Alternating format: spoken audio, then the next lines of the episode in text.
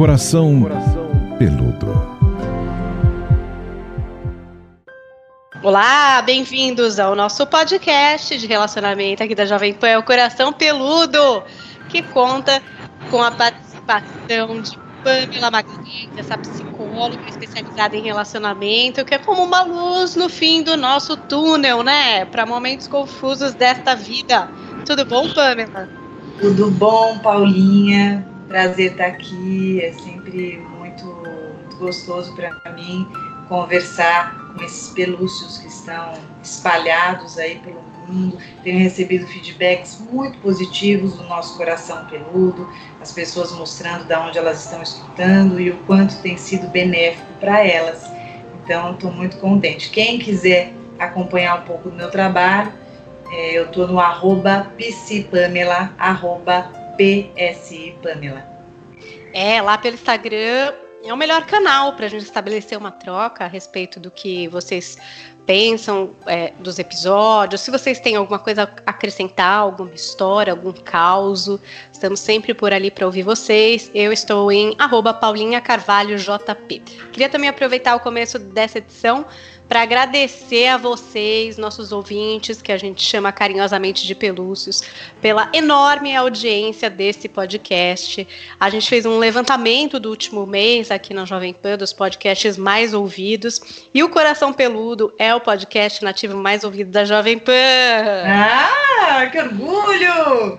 Nossa, é uma felicidade, viu, Pamela? Porque Nem essa conversa que a gente tem, ela é tão importante, acho que para várias pessoas, a gente vê por esse feedback de pessoas que tiveram insights, que entenderam né, frações ali da sua vida, que foram buscar ajuda, que viraram o disco, enfim, por ouvir o podcast. É importante para mim. Cresço muito aqui conversando com a Pamela, sendo também uma intermediária entre Eu também as cresço dúvidas. muito. É muito divertido mesmo. E ó, reconhecidíssimo por vocês, grande audiência, o podcast nativo mais ouvido da Jovem Pan. Então, muito, muito, muito obrigada a todos vocês. Eu agradeço o dobro, então, Paulinha, para a gente assim mostrar para as pessoas como a gente faz isso junto, né? Eu, eu, eu, eu, como você, sempre estamos atentos ao que as pessoas querem ouvir, o que está doendo, o que está incomodando. Então, comemoro assim, estamos brindando aqui à distância, mas estamos aqui, né? O que eu tenho recebido também, que eu não te falei, é um feedback das pessoas dizendo que legal que mesmo diante das adversidades, das dificuldades, a gente está dando um jeito para não abandonar os nossos pelucinhos do coração peludo. Então, é muito bom estar tá aqui. Eu quero que as pessoas mandem mais sugestões, tanto para mim, no arroba psipamela, como no arroba Paulinha, J, Paulinha, Paulinha JP, né? Paulinha Carvalho. Paulinha Carvalho JP. Cada Isso, hora. JP. Um nome mais maluco. Não, é que é tanto o Instagram, né? É, as pessoas estão tudo. Arroba Paulinha Carvalho JP. Eu sempre falo, marque lá o Psipamela e o Paulinha Carvalho JP, para a gente saber onde a pessoa está escutando. E às vezes marque também o tema põe o tema lá que você quer, ou fala o tema no vídeo, como você quiser, que a gente sempre está ouvindo. Inclusive, o tema de hoje foi um pedido, né, Paulinho? Pois é. é. O tema de hoje já surgiu em outros podcasts, mas de maneira coadjuvante, digamos assim. Então, algumas pessoas ficaram bastante curiosas para saber mais sobre isso, se identificaram uma pontinha ali com os pequenos spoilers sobre a síndrome do impostor. Uhum. Então, primeiro eu queria que a Pamela já trouxesse ali a definição do que seria essa tal síndrome do impostor. Pamela. Bom, primeiro que síndrome, toda vez que você escutar a palavra síndrome, entende-se um conjunto de sintomas. Então, é um conjunto de sintomas que aponta uma determinada síndrome. Então, é, não é por um sintoma só que você já se enquadra ali. Quando a gente fala de síndrome do impostor, a gente está entendendo uma síndrome de uma pessoa que ela não consegue se apropriar do lugar que ela está ocupando.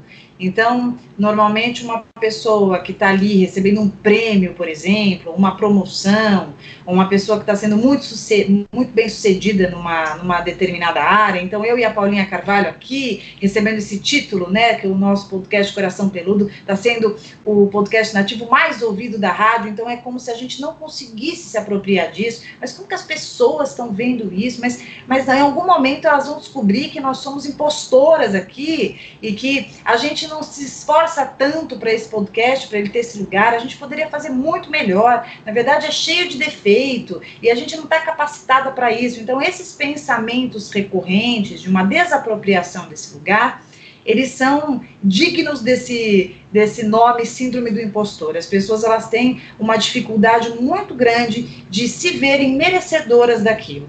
Então, eu estou o tempo inteiro achando que em algum momento alguém vai, vai realmente perceber que eu não sou capaz de assumir esse cargo, e que eu não sou uma psicóloga tão boa assim, você não é uma apresentadora tão boa dessa forma. Então, esses pensamentos fazem com que a gente viva uma ansiedade, uma angústia, uma aflição muito grande diante desses louros que são direcionados para nós. E aí o indivíduo com a síndrome do impostor, ele tem uma tendência a se sabotar, a se boicotar, justamente pelo desespero de ser desmascarado, diríamos assim. Então, ele mesmo acaba, por exemplo, não aceitando a promoção, ou muitas vezes é, não aceitando um desafio que ele tenha, ou ele é colocado num lugar e ele fala: Não, isso é muito para mim, imagina, eu não mereço tanto, não, eu não vou dar conta, não, eu não vou conseguir.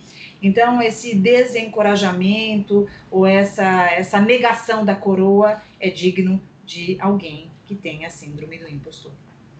É verdade, Pamela, que entre as mulheres é mais comum? É.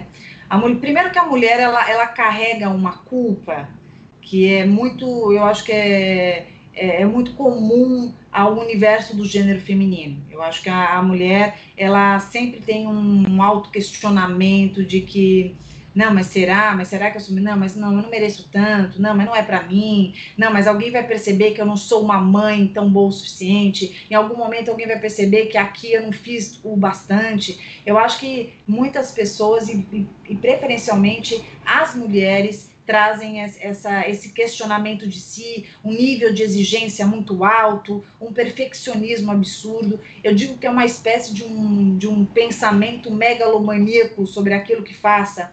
É como se eu sempre tivesse que fazer melhor do que eu faço, eu não sou bom bastante, eu poderia ter feito melhor.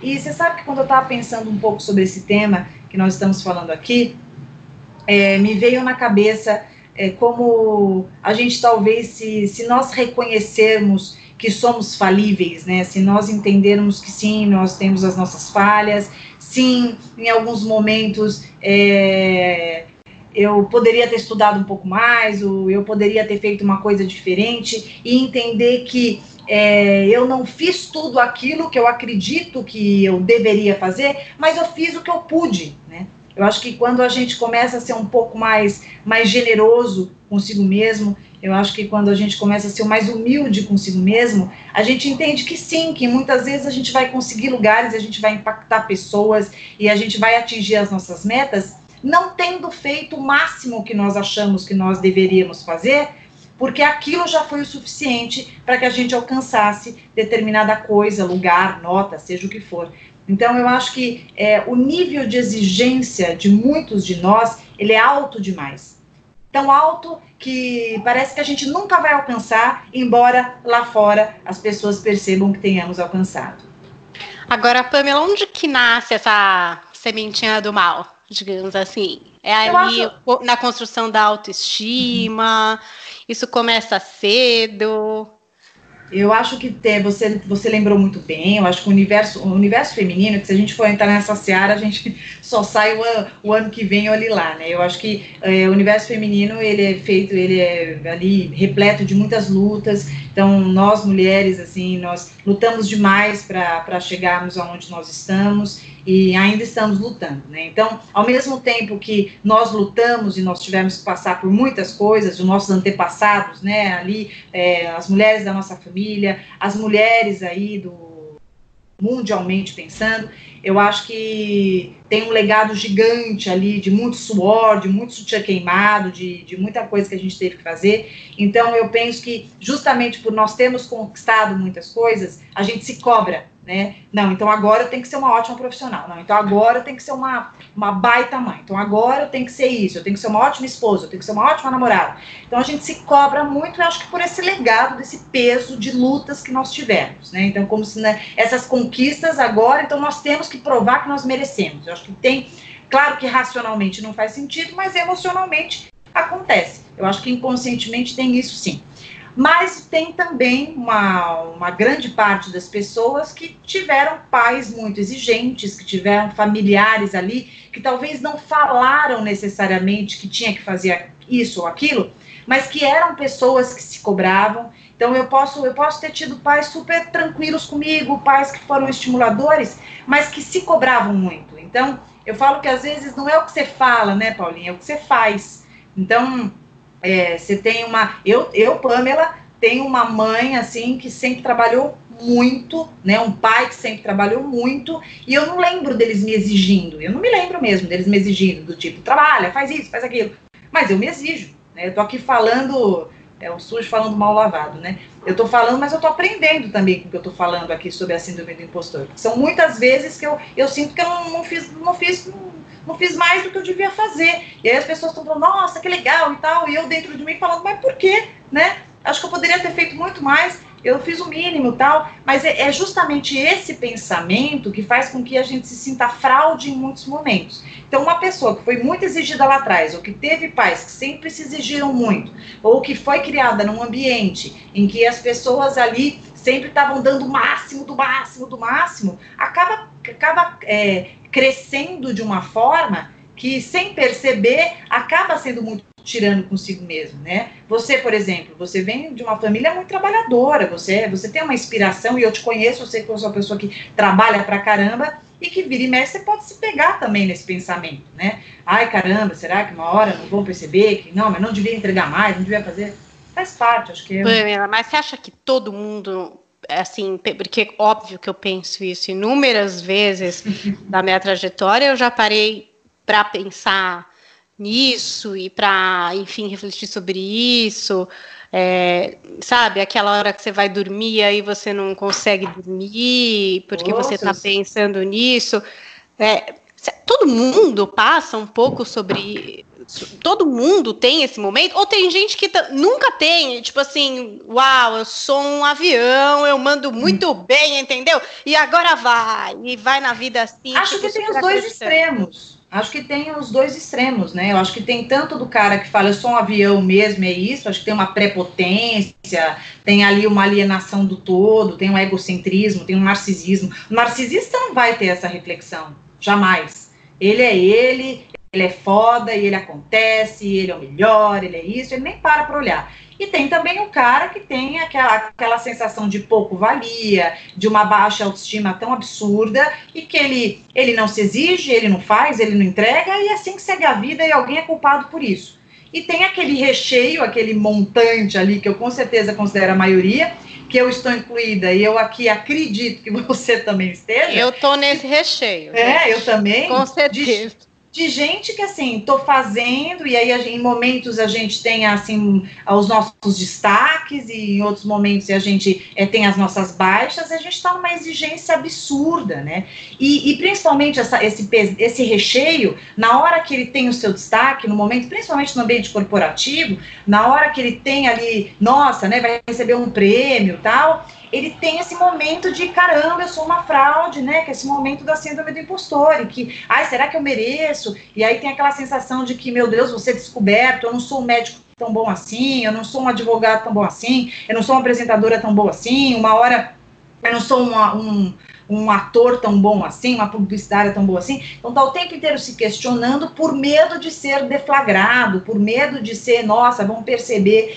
Então, na verdade, o, a, o recado mais forte que eu tenho para dar para essas pessoas é que nós precisamos é, reconhecer, não sei se eu vou ser mal interpretada com isso que eu vou falar, mas que a gente também tem as nossas falhas, sim, né? Tem momentos que a gente é, tinha que estar tá fazendo alguma coisa e estava tá vendo série. É, teve um momento, tudo bem que é o teu trabalho, tá? Mas tô falando da maioria. eu tô falando da maioria aqui.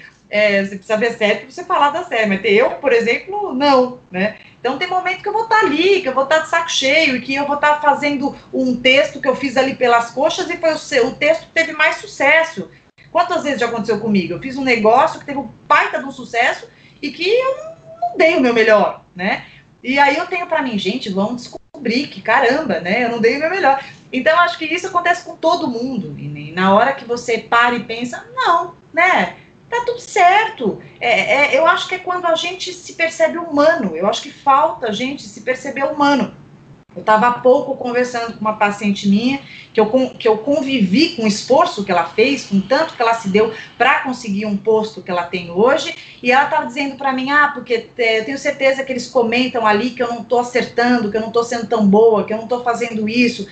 Falo: escuta, mas é, por que, que você não se encara e você não percebe que sim, você é bem nova para o cargo que você tem e que, da mesmo jeito que você merece o mérito de ter conquistado o posto, sim, em muitos momentos você não vai responder o tanto quanto você, daqui uns anos, você vai conseguir. Então, eu acho que a, o reconhecimento de que nós, nós nós não somos super-heroínas, super-heróis, e que tem hora que vão achar que a gente foi o máximo e que a gente não deu o nosso máximo, e tem hora que a gente vai dar o nosso, o nosso máximo e não vão reconhecer o nosso máximo, tá tudo certo, isso não muda o que somos, né?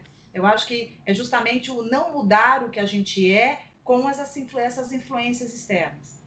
Agora, para falar em influência externa, né, eu, eu gosto de refletir também em relação a esse mundo virtual, digital, essa exposição que hoje as pessoas fazem mais da felicidade, né, do que de momentos, enfim, de depressão. Tem gente que até compartilha isso hoje, né? Fala uhum. dessas dúvidas e tal. Inclusive, até agora lembrei, a gente tem um podcast novo aqui na Jovem Pan, que é da jornalista Mônica Salgado, que é o Talk com Mônica. A ideia dela na primeira temporada é conversar com mulheres de grande sucesso. A primeira é uma das cabeças da Conspiração Filmes, que é a Renata Brandão. É, mas falar desse sucesso através também dos fracassos e dos sentimentos de insegurança e de fragilidade que essas mulheres incríveis passaram. Mas o que eu quero dizer é a respeito de redes sociais, que às vezes as pessoas estão ali celebrando só, né? Postando ali suas vitórias. Então, tipo, posso postar oh. agora, ah, nosso podcast aqui é o número um e tal. O que não quer dizer exatamente que eu estou conseguindo viver plenamente esse reconhecimento, porque eu posso estar num periodinho aí de síndrome do impostor. Estou uhum. exemplificando aqui, né? E também a gente fica vendo os outros, né? Tipo, nossa, essa nossa, essa aqui foi promovida, essa aqui ganhou essa viagem, nossa, essa agora, olha que família perfeita, tá até nascendo outra criança, meu Deus, no meio da pandemia, que amor, tá todo mundo vestido de jeans, olha que felicidade, todo mundo junto ali nessa foto. Eu não tô nesse pôr do sol, eu tô aqui no meu apartamento nessa quarentena, eu tive corte salarial, eu não sei o que vai acontecer amanhã. É, é, é pior, assim, esse ambiente digital ele mais prejudica do que ajuda a gente a se fortalecer no sentido de passar eu, por essa eu acho que o, eu acho que o ambiente das redes sociais é, ele é um ambiente que ele existe e ele vai existir cada vez mais ele é uma realidade ele faz parte da realidade do mundo hoje e a gente tem que aprender a transitar nele então ele se antes nós nós tínhamos que aprender a transitar na escola, na faculdade, no nosso ambiente de trabalho, é, em lugares ali do nosso meio social. Hoje a gente tem, é, no momento que a gente está vivendo, predominantemente as redes sociais, e depois tudo isso passar, as redes sociais e mais todos esses lugares. Então, vai se somando ambientes que a gente precisa aprender a transitar. Por isso que eu preciso muito bem entender quem eu sou. Eu preciso reconhecer os meus contornos qual é o meu tamanho, qual é o meu propósito, quais são as minhas virtudes, quais são as minhas limitações. Eu tenho que parar de ficar me espelhando nos outros, porque cada um tem as suas lutas. Então não adianta ficar olhando a vida do outro e falando como minha vida é ruim ou como minha vida é ótima. Porque às vezes você está vendo uma pessoa ali, você está julgando que você sabe da vida dela, assim como ela julga que sabe da sua, e ninguém sabe da vida de ninguém, né? Só sabe quem está vivendo. Então, eu, eu sempre exercito muito com os meus pacientes, e para quem estiver escutando Coração Peludo, pare, por favor, de exercitar essa ideia de ficar o tempo inteiro se colocando lado a lado alguém que você é, admire, ou mesmo que você inveje, e ficar o tempo inteiro apontando o que o outro tem que você não quer e o que você, o que você não tem que você gostaria de ter. Isso eu acho que é um jeito de se ruminar, eu acho que a gente se perde de si.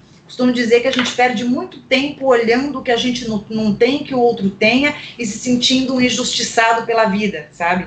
Eu acho que a gente precisa é, investir energia em nós mesmos. Quanto mais a gente puder estar consigo, melhor. Né? As pessoas elas servem ali de inspiração. Né? Eu penso que aquilo que eu não me identifico, eu nem vou ficar olhando, né? E aquilo que eu me identifico não é ficar olhando para o outro querendo achar um defeito, atacando o outro, ou mesmo chorando porque o outro tem e você não tenha. Mas você gostou daquilo? Você quer? Então busque em si.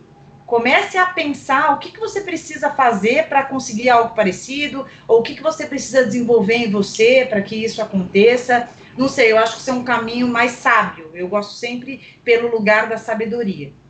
Esse... Pamela. Oi. Pode falar. É, a gente também tem uma coincidência de ter maridos que são músicos, né? Uhum. E o meu marido, é produtor musical, ele trabalha mais com finalização de música. E aí, várias vezes, eu sou uma garota do pop, gosto muito de músicas pop, que não são as melhores músicas né, da história dos compositores musicais do planeta. E aí, às vezes, meu marido está ouvindo e ele diz: Nossa, que musiquinha, hein? Aí eu falo: Bom, entendo, né? Pode não ser a melhor música do mundo, não sei, você deve estar tá vendo vários defeitos de mixagem, de, sei lá, instrumentos que não são bons ou bem tocados e tal. Mas fez sucesso, essa pessoa tem seu mérito, né? Não uhum. sei, eu acho, eu acho. Porque é o que você estava falando, às vezes você escreve um texto, nossa, você não passou nove horas escrevendo. Tem texto que você passa nove horas escrevendo para duas pessoas lerem. E às vezes você escreveu você um que os textos, Você sabe que os textos que eu mais, assim, sei lá, coloco um pouco mais da teoria sistêmica, que é a minha linha, né? Os textos que eu me aprofundo um pouco mais, que eu trago um linguajar um pouco mais teórico, e não bomba, né? É, não então, e tem coisas não, que você faz ali em cinco minutos e que ressoam em tantas pessoas. E o que, que é melhor ou pior? É, é um pouco subjetivo isso, e eu não sei. Eu tenho a impressão de que, claro, você sempre tem que se esforçar. Mas não é só esse ingrediente no universo que vai fazer dar certo. Né? Tem gente que, sei lá, é uma questão de, do tempo, da congruência, de pessoas que você conheceu, cruzou, sabe aquelas coisas? Eu já não sei se eu estou sendo muito mística aqui, mas acho que sabe aquela coisa do universo conspira também, às vezes? Sim, mas assim, tem um lance que é assim, né? Quando a gente fala sobre ser bem sucedido, eu acho que tem mais a ver com o sucesso que você enxerga daquilo que você faz, né? Como eu, por exemplo, tem texto que eu faço que vão pensar que não faz sucesso né? Sucesso das pessoas gostarem. Mas eu amei que eu fiz aquele texto, entendeu? E eu tô feliz que eu fiz aquele texto. E eu achei aquele texto muito legal. Então eu acho que também vai muito de como você é capaz de perceber aquilo que você faça. Eu vejo que às vezes as pessoas elas estão muito ligadas no, no que os outros vão pensar, sabe? Eu posto uma foto, nossa, não teve like, eu vou tirar a foto daqui. Por quê? Né? Eu acho que as pessoas têm que começar a fazer as coisas mais por elas e menos com o que os outros vão pensar ou para os outros. Eu vejo uma sociedade fazendo muito para que os outros aplaudam. Né? Então você vai escutar música pop porque você curte, porque te relaxa. Né? Meu marido também, como a gente tem marido músico, também escuta umas coisas que ele fala, nossa, não acredito que você. Ele fica bravo ainda. Não acredito que você está escutando isso, que horror, odeio, onde você escuta isso? Eu falei, escuto, isso aqui, eu, ah, mas isso, então olha, imagina como você tem que escutar isso aqui. Eu escuto por várias razões. Eu escuto porque me relaxa, eu escuto porque me desliga. Eu não estou muito preocupada com com a qualidade da letra. Eu gosto de músicas que têm uma qualidade, letra e tal. Mas eu acho que tem esses julgamentos também de fora, e se a gente for sempre fazer o que o outro quer, não vai ter fim, né, Paulinha? A gente vai estar tá o, o tempo inteiro vivendo em função do outro e não de nós mesmos. É, que quando a gente fala de reconhecimento, é difícil fazer essa diferenciação, né, que você está fazendo do nosso, do nosso reconhecimento uhum. pelo nosso conjunto de esforço e pelo resultado que a gente gere, a nossa satisfação por estar tá fazendo aquilo. E é. o reconhecimento da empresa, ou dos pares, ou de um superior, ou enfim, de quem quer que seja. Se alguém está passando por um momento desse, Pamela, que está vendo, por exemplo, que está nessa cilada é, da síndrome do impostor, tem algum exercício prático para poder é, voltar com o pé assim, pelo menos no chão, para entender que, poxa, pera lá, é, eu acho que muitas pessoas que estão sentindo esses sintomas da síndrome estão angustiados, estão ansiosos, têm uma dificuldade de se apropriarem daquele lugar, então às vezes é, assumiram um novo cargo e não estão conseguindo acreditar que são capazes ou então foram promovidos e não conseguem se sentir merecedores daquilo, ou então alcançaram um lugar ali de reconhecimento é, né, de, do mundo e não estão conseguindo, não acredito. E estão se sabotando. Eu acho que é momento, primeiramente, de parar. Claro que eu vou dar uma leiturinha aqui, porque eu, eu acho fundamental. Gostaria muito que essas pessoas lessem um livro da Brené Brown, que chama-se Arte de Ser Imperfeito que eu acho que é um livro que vai funda fundamentar grande parte daquilo que a gente está trazendo aqui. Esse livro ele fala muito sobre vulnerabilidade.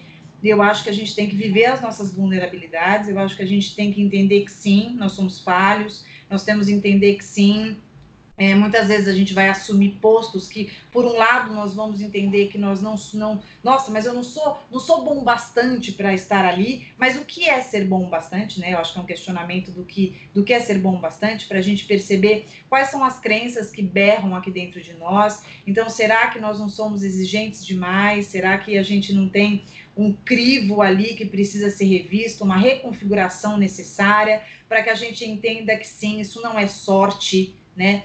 Tá bom, acho que um pouquinho de sorte é importante, mas a sorte ela não é o suficiente, a competência ela é fundamental. Então, se você está nesse lugar, nesse posto, é porque você tem competência bastante para estar ali. Então, eu acho que é parar de duvidar muito sobre si e reconhecer que sim, em alguns momentos nós temos as nossas fraudezinhas, mas que fazem parte, e isso não é exclusivo seu todos nós vivemos isso, foi o exemplo que eu dei. De repente, eu tinha uma prova ali, mas antes eu acabei estudando na véspera. Quem que nunca estudou na véspera em algum momento para alguma coisa?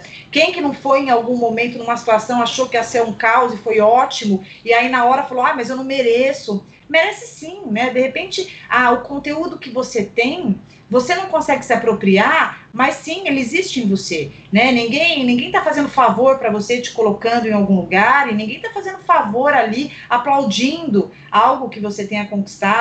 Então eu acho que a gente tem que se permitir sim viver e vestir essas vestes maravilhosas e glamurosas que se direcionam para nós, para que a gente entenda que justamente pelas, pelas falhas e justamente pelas limitações que nós temos, nós estamos ali. Porque junto com as falhas também tem as nossas virtudes e, a, e tantas potencialidades que foram desenvolvidas. Então, eu acho que é a, é a possibilidade da gente se perceber, sim, merecedor, rever os nossos merecimentos. Eu acho que é, parar de escutar só a voz crítica de um pai é, muito, muito opressor que a gente pode ter tido no passado, de uma mãe muito opressora, é, e começar a escutar a nossa voz daquilo que a gente conquistou. Nós sabemos o que nós vivemos né, todos esses dias todas essas noites, e sim que a gente possa abraçar as nossas vitórias.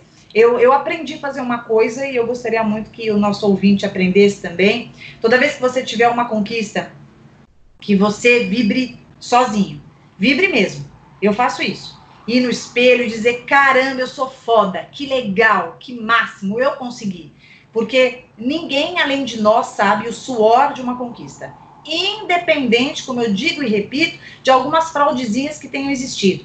De repente, no momento que você dormiu mais, tinha que ter acordado às sete, você acordou às nove. Na hora que você tinha que ter é, dormido cedo e você estava enchendo a cara com um amigo dando risada. Tudo isso fez parte. Inclusive, eu sempre digo, para vestibular, acho que é uma, uma das, das, dos segredos de se passar no vestibular, no concurso, é você dosar qualidade de vida com o estudo. É você poder se divertir com seus amigos e você poder estudar. É você poder perder, perder não, a palavra que eu ia dizer, ao lado da, do, da impostora aqui. É você investir ali assistindo várias séries, é você ir no cinema no momento que você acha que que ficar enclausurado estudando, mas você também poder dosar essas duas coisas para você entender que você é ser humano e assim como você precisa sim de conteúdo suficiente para conseguir bem numa prova, você precisa de saúde mental, você precisa de momentos ali que você vai cantar, que você vai ouvir música, que você vai se divertir, que você vai transar, que você vai namorar, para que você se sinta humano, de carne e osso e competência. Você acha que em algum momento é bom responder a, a esses críticos, se eles existem de fato? Você falou assim, ah, um pai que é cobra, não sei o quê. Fiquei pensando, né? Tipo, aquela pessoa que tá sempre ganhando os prêmios, né? Isso acontece em alguns filmes que a gente assiste, até séries, e a pessoa tá lá sempre pô, eu ganhei, ganhei, e aí tem essa outra pessoa, outra figura, pode ser um pai, pode ser uma mãe, um marido, enfim, uma amiga que tá sempre tipo, ah, tá, então vamos falar sobre mim, ou tipo, ah, sim, que coisa, normal. Ah, tá, olha, outra pessoa também, e tipo, né, sempre te colocando num lugar menor, diminuindo essa sua vitória. Você acha que vale o toque, principalmente quando é alguém assim tão próximo, que nem pai, mãe, quando a gente tá mais velho, você acha que vale falar, pô, por favor, eu, senhor, senhora, eu acho, eu acho, eu acho que a gente pode pontuar, mas eu, eu vejo na minha realidade de, de experiência aqui com os atendimentos que na grande parte esse pai não ouve, essa mãe não ouve.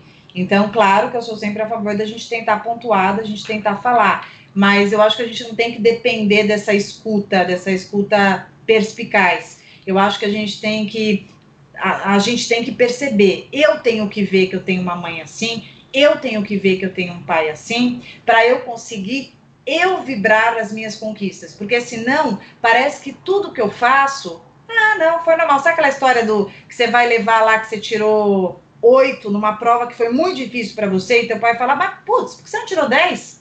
Pô, peraí, você só estuda. Por que, que você não tirou 10? Quer dizer, aí parece que você se sente um lixo, né? Você fala, pô, caramba, né? Eu não sou bom bastante. Aí você cresce achando que você sempre tem que tirar 10, e quando você tirar 9 e você é exaltado, tem uma sensação que não, eu tinha que ter tirado 10. Nem foi tão bom assim, né? Então, o, é como se essa régua tivesse sempre num patamar lá inalcançável. Então, eu tenho que perceber que eu faço isso comigo, né? Eu tenho que parar de ser tão severo tem um outro filme que, por milagre, eu lembrei do nome, nome que é O Lado Bom da Vida. E esse filme, ele é um filme que vai mostrando, tem aquela cena, você assistiu? Assisti. Aquela cena, né, sem querer dar o spoiler, mas dando um mini spoiler, que é uma cena que é, eles lutam muito, né, para dança, eles têm as limitações deles e, e eles lutam muito para caramba, pra caramba, para conseguirem e eu tô com medo de dar um mega spoiler, mas não tem como para explicar o que eu quero explicar. E a nota que eles tiram não é a nota mais alta que as pessoas esperariam. E a vibração deles é emocionante. Foi um, eu chorei muito nesse, nesse momento do filme. Porque aquilo mostra que, na verdade, não é a nota alta que vai dizer o quão bom eu fui. Mas eu sei, eu sei dos meus esforços e eu consigo me apropriar do lugar que eu ocupo. Né? Então, eu acho que eles não precisavam estar no pódio, né? eles precisavam ter conseguido dançar. E eu acho que é isso na vida que a gente tem que carregar. É o que, que eu posso fazer diante da situação que eu tô, que eu tô vivendo. Então, teu filho está fazendo homeschooling, né? Ah, ele, ele, ele não está conseguindo assistir nenhuma aula. Aí na semana ele assiste uma aula. Pô, que bom que ele assistiu uma aula. Pô, que legal, né? Que bacana. Agora, você imagina um pai que o moleque se esforçando lá, de acordo com as dificuldades dele, ele conseguiu assistir uma aula e o pai fala, pô, você nunca consegue nada, caramba. Ah lá, de novo não assistiu, só assistiu uma, né? Eu acho que são perspectivas. E se você teve um pai, uma mãe que foi muito, foi muito exigente, tirano, repressor, seja o que for, estava ali, ou ele mesmo fazia demais e você sempre achava que precisava fazer para ser visto por ele, eu acho que agora você precisa ser visto por si mesmo reconhecer, caramba, você tem trabalhado duro, você tem se esforçado muito. Então, quando a gente passa a ser mais, mais, eu acho mais cúmplice de si, né, mais integrado, a gente não, a gente não é um, não tem a síndrome do impostor. A gente passa a não ser tão megalomaníaco consigo mesmo. A gente percebe as nossas lutas e a gente fica feliz quando a gente é reconhecido. Pô, que legal que me reconheceram. É, eu acho que um exercício muito, muito bacana também é quando alguém te elogiar, você dizer obrigada. E não, ah, imagina, sabe? A pessoa fala, ah, que blusa bonita, ah, imagina, paguei 20 reais. Não, que legal, obrigada, né, obrigada. Ah, nossa, tá bonita. E não falar ah, que horror, eu trabalhei o dia inteiro, tô com a pele horrorosa, oleosa. Não, que legal, obrigada. Que bom. E quando quanto mais eu digo, sim, quanto mais eu digo sim, que legal, obrigada, é, recebo o prêmio, é, recebo a homenagem, que nem você contou do coração peludo, pô, que mais? Eu poderia virar pra você e falar assim, ah, mas como? A gente tá fazendo aqui, o som nem tá bom. Não, tô feliz, que bom, que legal, a gente tem que se esforçar, a gente tem se esforçado muito a gente adora o coração peludo, a gente se empenha para fazer da melhor forma possível. Que bacana que tem esse retorno. Então a gente tem que se apropriar dos elogios, a gente tem que sim vibrar pelas nossas conquistas. Ah, eu passei raspando. Não, eu passei. Né? Tudo é uma, é uma leitura. Ah, mas eu, eu passei, mas eu, eu tive crítica assim, assim. Tem gente que só olha as críticas. Não, vamos olhar as coisas boas. Eu faço, eu faço vídeo no YouTube, tem lá 1.800 likes e tem, sei lá, uns 30, 40 dislikes. Eu vou ficar falando de quem dislikeou ou eu vou ficar falando de quem curtiu? Tô feliz, tô feliz que foi legal. Assim como eu posso também perceber coisas que todo mundo aplaudiu, eu vou dizer, poxa, não foi tão legal, acho que eu posso fazer melhor. É, penso que esse é um mecanismo que faz a gente crescer. E, e gosto muito de uma máxima, uma máxima que eu repito sempre, falo isso para todo mundo que eu gosto, como eu gosto muito dos meus pelucinhos e de você, eu digo aqui, e para que eu escute novamente, né? É, eu não conheço ninguém no mundo, né? É, eu, como eu sou, tenho aí a minha religiosidade, a minha fé, eu costumo dizer que nem Jesus agradou a todos. Quem dirá nós, né, mortais? Então, é, eu acho que quando a gente coloca na cabeça que não, a gente não vai agradar a todos, mas que a gente sempre vai fazer o possível para se agradar, acho que a gente vai estar num bom caminho.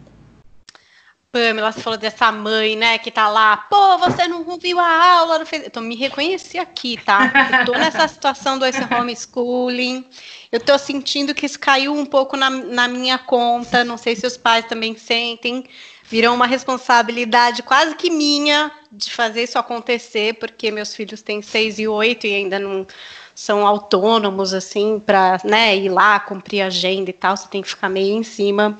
Então, como não quero, não gostaria de passar esse peso, né, de estar tá cobrando, mas ao mesmo tempo também não quero ser molenga, não é? Quero trazer ali, tipo, não, vamos lá, vamos fazer, né? Não quero que a criança fique traumatizada com a síndrome do impostor nem nada. Qual que é o bom? Ajuda essas mães do homeschooling a uma cobrança é, normal, dentro de uma sanidade aí de quarentena, que possa incentivar acho, e não descreditar essas crianças? Eu acho que pensando na situação do, da quarentena, do homeschooling e da idade, né, é muito complicado, porque eu acho que cada idade é uma idade, e eu acho que cada filho é um filho. A gente tem aí de pano de fundo um filme que eu assisti recentemente, você, como é aí a maníaca dos filmes, eu tenho certeza que você assistiu, que chama Como Estrelas na Terra.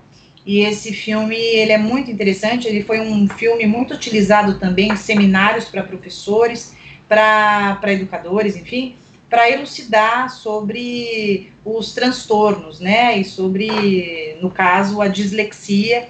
E o filme aborda isso, mas poderia abordar outros transtornos, como TDAH, como outras dificuldades de aprendizagem que muitas vezes fazem com que esses pais não percebam, e às vezes a escola negligencia, e esse filho está sendo exigido ao máximo, se exigindo muito, desesperado, porque ele tem uma, uma dificuldade ali pelas linhas de aprendizagem que as ditas normais, e ele vai ficando com a autoestima mais baixa impossível e vai se perdendo e vai se destruindo e vai se ferindo e sofrendo um abuso tremendo, justamente por uma desinformação tanto dos pais, um desconhecimento de pais e professores sobre essa dificuldade.